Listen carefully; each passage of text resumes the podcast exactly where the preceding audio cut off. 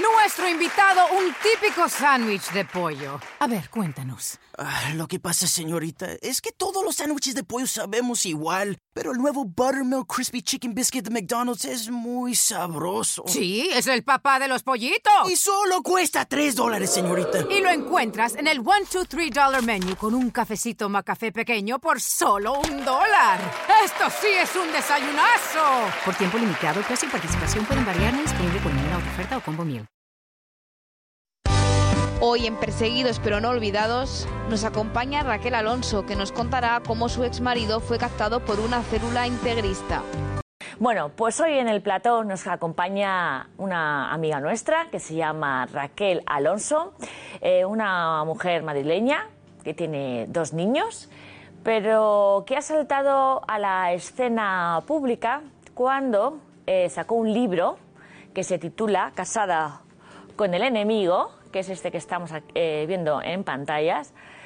Bueno, pues que es un libro en el que narra la experiencia personal suya, en la que cuenta eh, el proceso de radicalización de su marido, que desembocó en una entrada policial cuando se desarticuló una célula terrorista. Como decimos, Raquel nos va a contar el testimonio de cómo las religiones se pueden convertir finalmente en una ideología y en consecuencia que puede acarrear violencia. No las religiones son violentas. Las religiones convertidas, como decimos Raquel, en ideología, son las que pueden llegar a causar la historia de la que nos cuentas aquí, la historia que has vivido tú. Totalmente. La historia de tu marido y la historia de tu vida más reciente. Totalmente.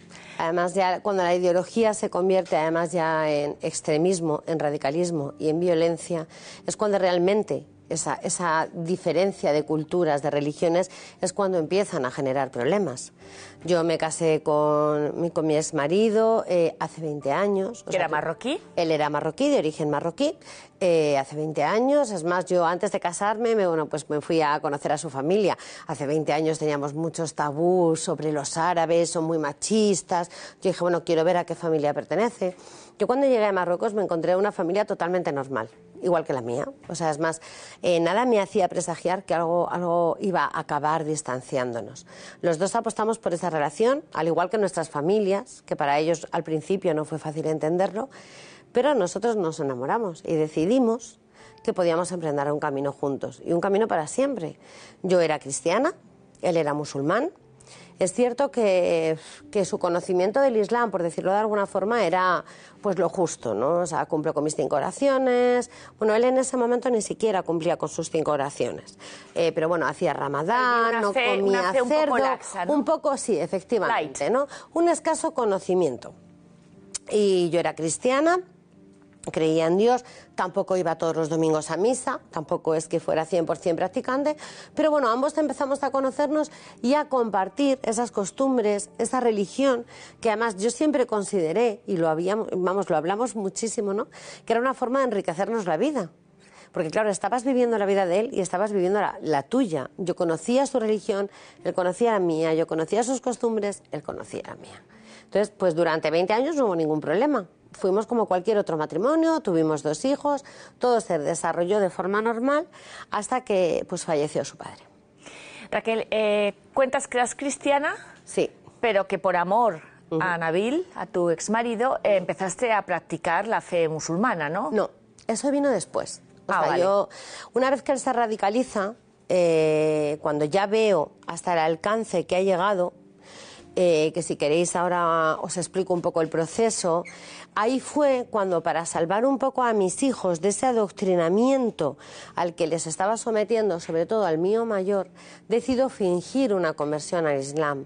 ¿Por qué? Porque yo necesitaba que ese adoctrinamiento de él viniera hacia mí y pudiera dejar un poco en paz y a los proteger a los niños. Y proteger a los es decir, erais un matrimonio normal, de tradición musulmana, de tradición cristiana, os enamorasteis, llevabais una vida común, se mete eh, el yihadismo, se mete esta ideología a causa del fallecimiento del que era tu suegro entonces, su padre, ¿no? Efectivamente. ¿Qué pasó en la vida de tu exmarido para que de ser un musulmán de tradición o de costumbres se convirtiera y se integrara en una célula yihadista, Raquel? Bueno, pues él, él, cuando falleció su padre me dijo que quería ir a la mezquita a rezar, una cosa normal, porque yo hubiera hecho lo mismo. Yo necesitaría buscar consuelo en Dios, sobre todo los que, los que somos creyentes, ¿no? Entonces, eh, algo que vi totalmente natural y le dije, pues claro, eh, si tú te sientes mejor, adelante. Entonces él empezó, el primer día vino y me dijo, oh, pues he conocido un chico muy majo, me dice que el rezo en grupo es más fuerte, que es bueno ir a la mezquita, que es la mejor forma de, rezar por el alma de mi padre. Dije, bueno, pues eso te hace feliz y ahí encuentras consuelo. O sea, yo nunca, nunca, nos, nunca nos pusimos impedimentos ambos, siempre respetamos. Fue una de las cosas de nuestra convivencia que más nos gustó, que teníamos libertad para elegir. Entonces de repente ya luego ya empezó, se acercó otra persona se acercó otra persona y ya empezaron las imposiciones en casa. Es que, bueno, es que tenemos que apuntar a los niños árabe en la mezquita.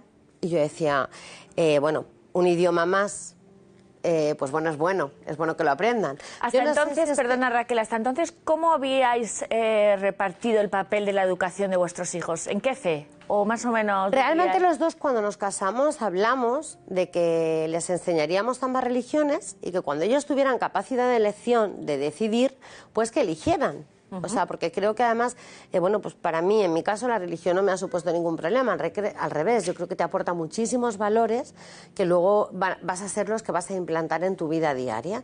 Entonces, a ese acuerdo fue al que llegamos. Entonces, yo le hablaba a mis hijos de Jesús con la mayor naturalidad del mundo y él le hablaba del profeta con la mayor naturalidad del mundo. El problema es cuando esa naturalidad y esos valores se convierten en extremismo. Entonces él ya llegó de la mezquita imponiendo cosas ya, eh, le dio a mi hijo un libro eh, y le dijo, tienes que aprenderte el primer capítulo porque después te lo voy a preguntar. Entonces yo cogí el libro eh, y dije, bueno, vamos a ver qué es lo que, lo que te ha dado papá. ¿no? Entonces era un libro que hablaba simplemente del castigo, del pecado, del infierno, de, de, qué castigo se va a cumplir en función al pecado que hagas. ¿no? Yo siempre he creído en un Dios misericordioso, en un Dios que nos perdona, porque al fin y al cabo somos humanos y a veces tenemos que pecar, ¿no? Entonces, eh, cuando yo leí ese libro, y voy a poner un ejemplo claro, por ejemplo, si tú no rezas tus cinco oraciones al día, cuando vayas al infierno vas a aparecer sin cabeza. ¿Por qué? Para que todo el mundo sepa que estás en el infierno porque no has cumplido con tus oraciones.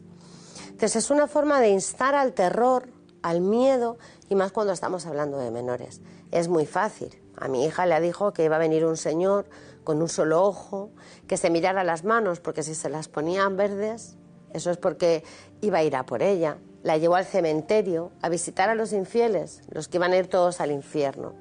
Entonces ya eh, cuando empiezas con esas imposiciones en casa... Un cambio radical. Radical. Totalmente. Claro, cuando ya empiezas a... Eso no es Islam.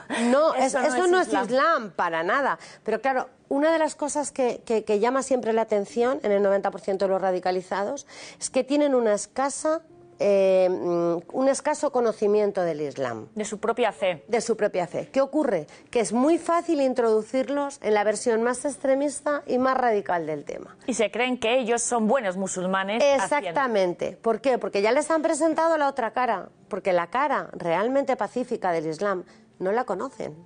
Ellos les han presentado esa parte más extremista. Entonces yo ya empecé a ver cosas como hay que quitar la tele, los niños no pueden ir a música, y eran eh, una, aparte de que era como, si bebes agua, no puedes beberlo de pie. Tienes que sentarte, dar gracias a Dios y luego beber ese vaso de agua. Yo soy zurda y a mí me obligaba a hacerlo todo con la derecha, porque la, la mano izquierda para ellos es una mano impura.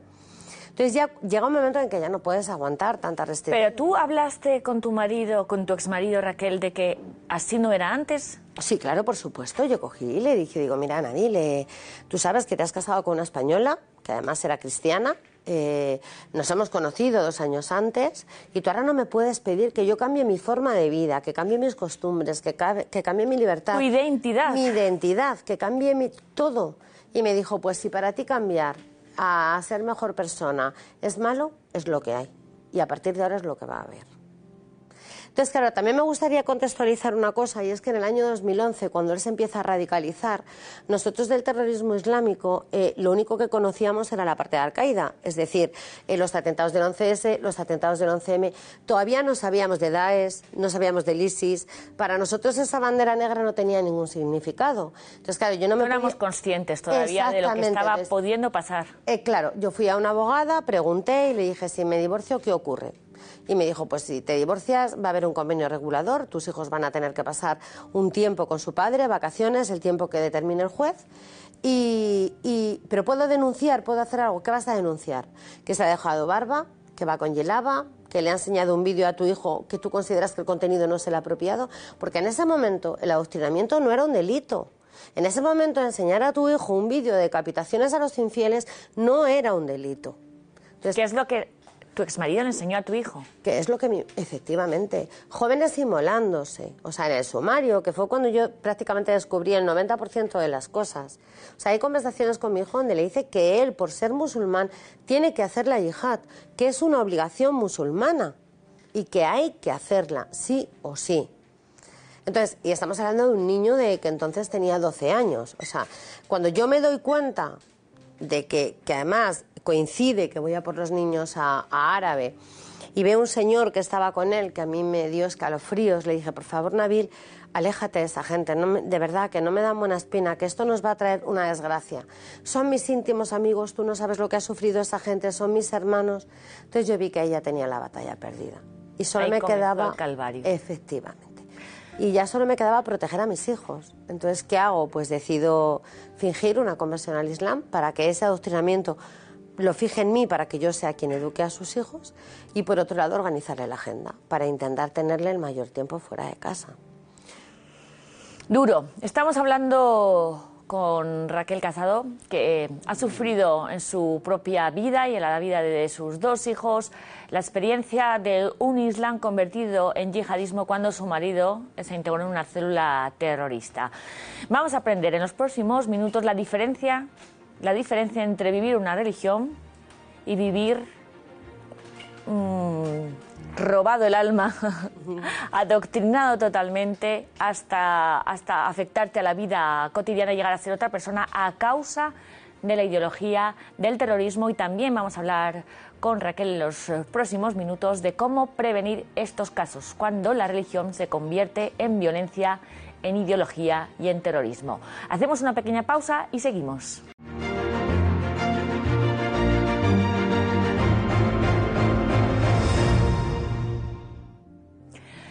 Estamos hoy aprendiendo un poco más a diferenciar lo que una religión es una religión verdadera que construye, que aporta unidad, eh, prosperidad, que da eh, calma al ánimo, que te hace tender la mano a los más cercanos, incluso a los necesitados, y aquella religión eh, que cautivada por la violencia, por el radicalismo, se puede convertir en una ideología e incluso en terrorismo, gracias al testimonio de Raquel Alonso y de su experiencia tras haber eh, sufrido la conversión en un terrorista de su exmarido Nabil.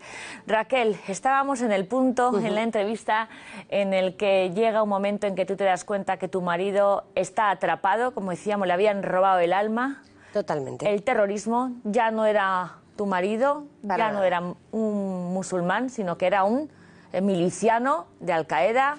Totalmente, era un auténtico desconocido para mí.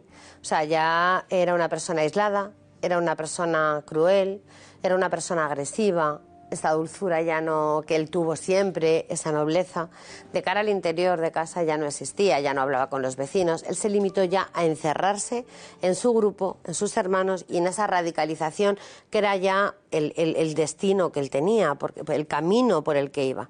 Yo me doy cuenta un día eh, que vamos a, era el Día del Padre, vamos a celebrarlo con mi padre y nos siguen cuatro coches yo me quedo helada y le digo, nos están siguiendo. Cojo las matrículas, digo, mira, esto mañana hay que ir a denunciarlo porque no sabemos. Bueno, eso es una tontería, porque, bueno, ya sabes que en España hay mucho racismo y los que vamos a la mezquita siempre nos siguen. Dije, mira, eso es una estupidez, porque a la mezquita van miles de personas a rezar y a ninguna la siguen. Entonces, lo que me estás contando, vamos, es que no se lo cree nadie, Nabil. Total, que a la mañana siguiente fuimos a denunciar fuimos a denunciar a la comisaría y nos dijeron, bueno, no os preocupéis porque él está sometido a una investigación, son vehículos oficiales y estaros tranquilos. Entonces, claro, yo cuando salí de comisaría lo que menos salí fue tranquila, desde luego.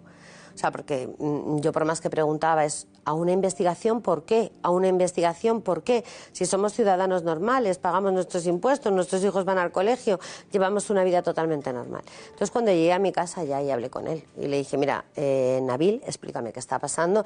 Esto fue como dos meses o un mes y poco antes de su detención. Explícame qué está pasando porque yo necesito saberlo. Sobre todo porque no nos toque ni a mí ni a mis hijos. O sea, cuidado, Nabil.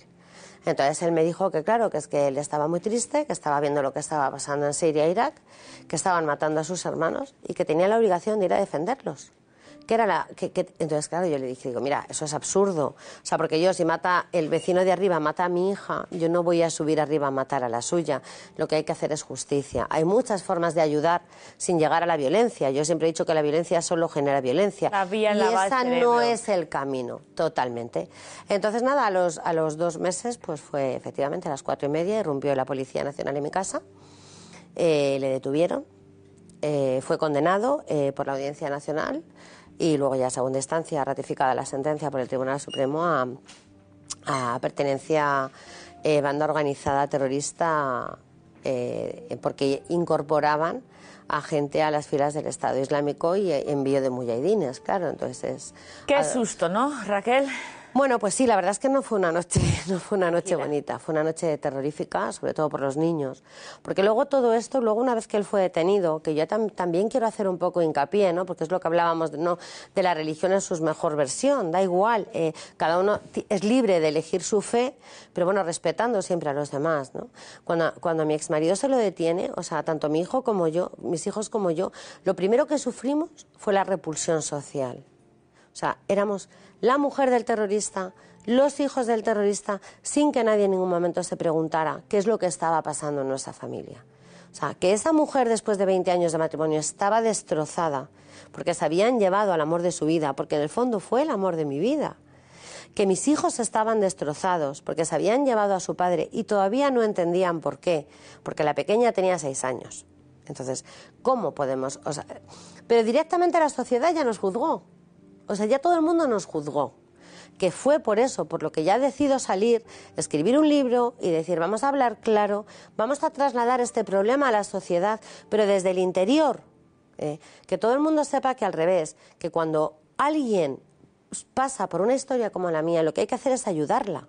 Hay que ayudarla. Quedas víctima tú eras la principal víctima, la primera víctima de este terror, de esta ideología, de este lavado de cerebro que sometieron esta célula en Madrid a tu exmarido eh, Nabil. Eh, ¿Cuánto duró el proceso de, adoctrinamiento, ¿no? de convertir a tu, el amor de tu vida en un terrorista para ir aprendiendo un poco más y estar atentos y sirva este programa para decir, ojo, atención. Eh, Efectivamente. Yo, a ver, yo, yo sobre todo quiero explicar bien los síntomas y sobre todo eh, eh, muy encauzado a nuestros jóvenes, a nuestros menores, que son los, los que más en peligro o más riesgo están. ¿Vale? O sea, nosotros podemos detectarlo en el colegio, podemos detectarlo en un vecino, podemos detectarlo porque no pensemos que esto mm, me ha tocado a mí solo, que es que nos puede tocar a todos y después del libro se han puesto en contacto conmigo muchas personas, muchos españoles, padres, hermanos, esposas y que están pasando por una situación parecida. Entonces, eh, eh, hay ¿No es un caso aislado entonces, Raquel? No, no, no, no. Yo cuando me dicen a mí, tu, tu historia es un caso único, no. Mi historia es una historia, ¿vale? Que yo decidí contar y que he sido la única que, ha salido. Y hay muchas mujeres dispuestas a contar y a aportar en esta lucha antiterrorista, pero necesitan la protección. Porque si no tenemos protección, nadie va a hablar. Porque no estamos jugando estamos jugando con algo muy, muy serio, de verdad, y que nos afecta a la sociedad, pero no podemos salir solo cuando hay un atentado y fallecen 200 personas diciendo no tenemos miedo. Tenemos que poner nuestro granito de arena todos los días. En la prevención y en la educación, En la prevención, Que es donde ibas. Exactamente, en la prevención, en la educación y en la detención. Para empezar, en las escuelas. en- en- en- con un vecino, hay, hay- hay muchos signos de identificación. Por ejemplo, el aislamiento. ¿Vale? El aislamiento ya son personas que dejan de frecuentar su entorno normal. O sea, si son jóvenes en el instituto, en, en una urbanización, ya directamente dejan de frecuentar su entorno normal porque ya están con su nuevo grupo. Eh, eso ya es, es un signo ya a destacar. Empiezan a hacer comentarios en contra de nuestros valores, es decir, pues mm, eh, la democracia, estos son- hacen comentarios Papel despectivos, mojado, ¿no? justos, sobre todo hacia nuestro sistema democrático y hacia nuestras libertades, que eso es muy importante. Las redes sociales, fundamentales. Yo, por favor, aquí hago un llamamiento a nuestros jóvenes. No podemos aceptar cualquier solicitud. Yo el otro día di una conferencia en la Universidad de Salamanca y, y todos esos jóvenes habían recibido invitaciones de Facebook. Eh, y en muchos casos eh, ya ofreciéndoles esa captación. Madre es muy fácil, es muy fácil. eh, yo siempre, por favor, hago este llamamiento a los jóvenes que aunque no encuentren su futuro, que aunque no encuentren en ese momento una perspectiva, hay muchos caminos en la vida para ser feliz y ese no es el correcto. El que te ofrezcan 1.500 euros, una escopeta, una esposa, una casa, que esa no es la realidad, que cuando lleguen allí no es lo que se van a encontrar. Que tenemos una sociedad, a pesar de todo, eh, muy bonita, que se puede hacer deporte, que hay personas que siguen mereciendo la pena, que uno puede llegar a entender lo que le apetece estudiar. Las jóvenes, nuestras jóvenes, no podemos decir es que esto no nos va a pasar a nosotros, no le va a pasar a mi hija. Yo ahora mismo no pondría la mano en el fuego porque no le pasará a mi hija, porque le puede pasar, porque las enamoran eh, se acercan ellas a través de unas fotos con hombres muy guapos, maravillosos, las enseñan unas casas eh, fantásticas. Entonces, por favor, las redes sociales, esos padres, hago un llamamiento tanto a los jóvenes que no confíen como a los padres Que estén pendientes. pendientes. Luego, hay una cosa que a mí me llama la atención, igual que acercamos a nuestros jóvenes, a nuestros menores, los peligros de las drogas, del alcohol, eh, de, de la violencia de género, del acoso sexual, de que hay que respetar a la mujer. Tenemos que acercar esta realidad a nuestros jóvenes para que la conozcan, pero desde la normalidad. O sea, no desde el terror, que es lo que nos quieren infundir ellos. No, no, desde la mayor absoluta normalidad en Violencia, nuestras no. escuelas. Violencia cero, cero. Eh, cada uno luego- a la, a la a la fe, reli- ¿no? y a, la a- y libertad a las de religiones de los demás. O sea, yo siempre eh, eh, he propuesto en muchas conferencias que he dado, digo, ¿por qué no eh, se crea una asignatura que sea historia de las religiones? Qué bonito sería, ¿no? Que nuestros jóvenes realmente conocieran la religión cristiana, el islam, el judaísmo, el, Claro, eh, me interesa que me, que me ahondes un poquito más eh, a tu experiencia, a raíz de todo lo que este caso te ha traído de ponerte en marcha, de investigar en contactos con el mundo de la justicia, con el mundo de la policía, con el mundo de, eh, del terrorismo ¿no? yihadista. Raquel, eh, ¿qué es lo que ha pasado en España? ¿Qué es lo que ha pasado en Europa? ¿Qué es lo que ha pasado en Occidente? Para que un marroquí una persona de bien que viniera a trabajar, a integrarse con nosotros, eh, no hayamos sabido nosotros convencerle con los hechos, con nuestra vida, con nuestra eh, tradición, con nuestra manera de concebir la realidad, para que cuando se te muere un padre o cuando eres un joven en paro y te encuentras desorientado, haya algo más atractivo que la propia tradición nuestra, ¿no? ¿Qué es lo que nos ha pasado para que, eh, como dices tú, chicas, jóvenes, niños, eh, se enamoren de una idea totalmente romántica e irreal y mentira, ¿no? De lo que puede ser el Islam y se vayan eh, a los brazos, ¿no? de- del terrorismo. Bueno, pues lo primero que nos ha pasado es lo primero que he comentado, que es el- ese escaso conocimiento del Islam verdadero. Eso es lo primero. Y luego yo aquí, ahí difiero un poco, yo creo que nosotros no tenemos la culpa. O sea, yo creo que nosotros eh, tenemos unas costumbres, tenemos unos valores. eh, nuestro país creo que además es un país rico en diversidad cultural creo que somos un país rico, siempre aceptamos a cualquier persona que venga a nuestro país y lo tratamos como nosotros mismos, pero yo creo que también hay que empezar a, dejar de ser tan políticamente correctos. Creo que tenemos que abordar el tema tanto desde el sistema educativo como políticas judiciales. Eh, tenemos que empezar a ver la realidad. Creo que estamos lejanos de la realidad. Eso es lo peor que estamos haciendo. Es decir, nosotros tenemos que aceptar a cualquier persona que venga con costumbres diferentes, con una fe diferente, porque es su libertad. Y nosotros, como vivimos en democracia, respetamos las libertades de todos. Pero siempre y cuando también hay que poner una línea. Es decir, nosotros tenemos unos valores, unas costumbres y unas libertades. A mí no se me ocurre ir a Marruecos un viernes a la hora de la oración en tirantes y pantalones cortos. ¿Por qué? Porque una falta de respeto. Claro, es una falta de respeto hacia ellos muy, muy grande. Entonces, hay cosas que tenemos que valorar. En una alerta 4 antiterrorista, ¿podemos permitir que una persona lleve un burka y una yilaba? ¿No estamos poniendo en peligro nuestra sociedad? ¿Por qué? Porque nosotros no sabemos qué hay debajo de ese burka y esa yilaba. Entonces creo que en cierto modo, o sea, somos, hay, un, entre comillas, especialmente buenismo ¿vale? Y yo creo que lo que tenemos que hacer es aprender a convivir, o sea, acercar nuestra fe, nuestros valores, educar a nuestros hijos. Eh, que se puede convivir otras personas, pero también tenemos que poner una línea, una línea eh, para que los demás respeten también nuestra democracia y por lo que todos hemos luchado. O sea, nosotros llevamos luchando años por tener la democracia que tenemos, por poder vivir en la libertad, por poder tener esa libertad de elección. Entonces yo creo que ese es el mayor problema. El mayor problema es que tenemos que atacar tanto el sistema educativo como las políticas judiciales, apoyar a las, fuerzas de seguridad del Estado que están haciendo una labor intachable, a funcionarios de prisiones. Hay mucho trabajo todavía por hacer.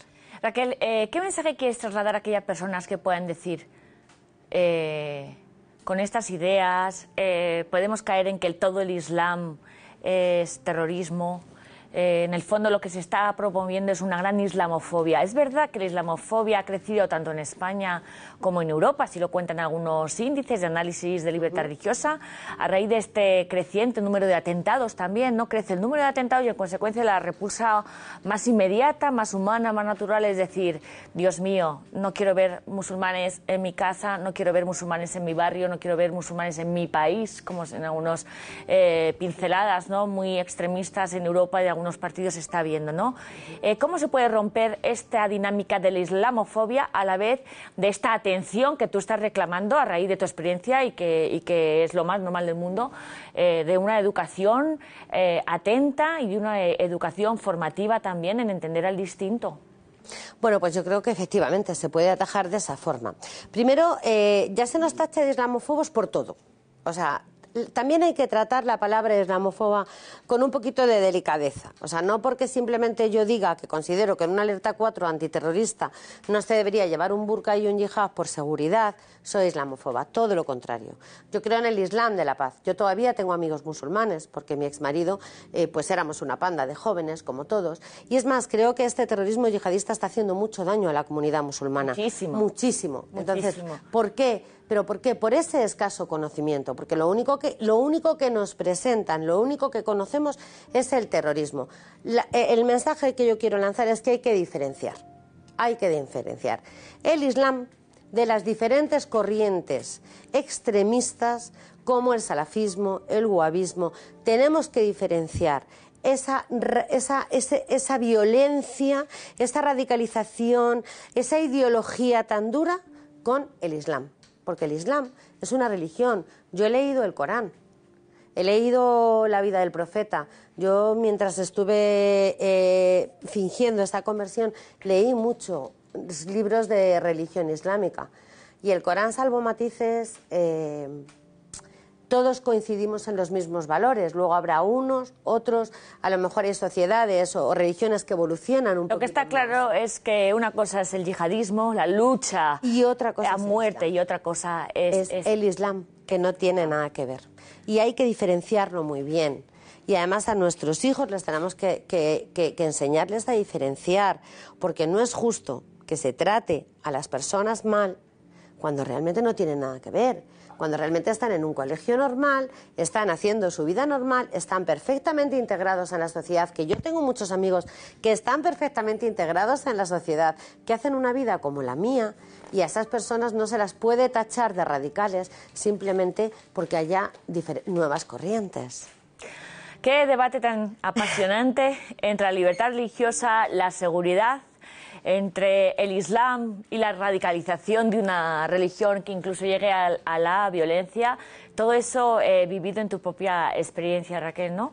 Eh, muchísimas gracias. No, eh, gracias a vosotros. Raquel Alonso por, por abrirte en canal, compartir lo que has sufrido y que sirva para algo, ¿no? Para entender bien, estrechar la mano, ¿no? A, estos hermanos musulmanes que pueden venir a trabajar entre nosotros, que están cuidando a nuestros niños y a la vez mano dura, atención con aquellos que vemos eh, que se están radicalizando, que están aquí, que están en España, que pueden estar en Europa y que a esos, desde luego, hay que, hay, que ser inflexible contra ese radicalismo. O sea, hay que ser duro, ¿eh? pero en cambio no podemos, eh, ese es mi mensaje, pero tampoco a todo el mundo que sí profesa el Islam podemos rechazarlo. No, por supuesto. y más un, país tan enriquecedor como es España. Pues muchísimas gracias. Gracias Raquel. a ti, Raquel. Ha sido un placer. State Farm, habla María. Hola María, tengo una buena y una mala noticia. Mm, la buena primero. Descubrí el food truck más delicioso de la ciudad. ¡Wow! ¿Y cómo lo encontraste? Esa es la mala noticia. Le choqué por detrás en un parking. Farm está aquí para ayudar. Qué bueno, gracias María. Disculpe, chef, ¿tiene más salsita por ahí? Elige a quien esté aquí para ayudar a que la vida vaya bien. Habla hoy con un agente de State Farm. The Starlight Lounge presents an evening with the Progressive Box. Moon, yeah. That's Hugo, tickling the ivories. He just saved by bundling home and auto with Progressive. Gonna finally buy a ring for that gal of yours, Hugo? Send her my condolences. Hi-oh! This next one's for you too. There's a burglar in my heart. Thank you. Progressive Casualty Insurance Company and affiliates. Discounts not available in all states or situations.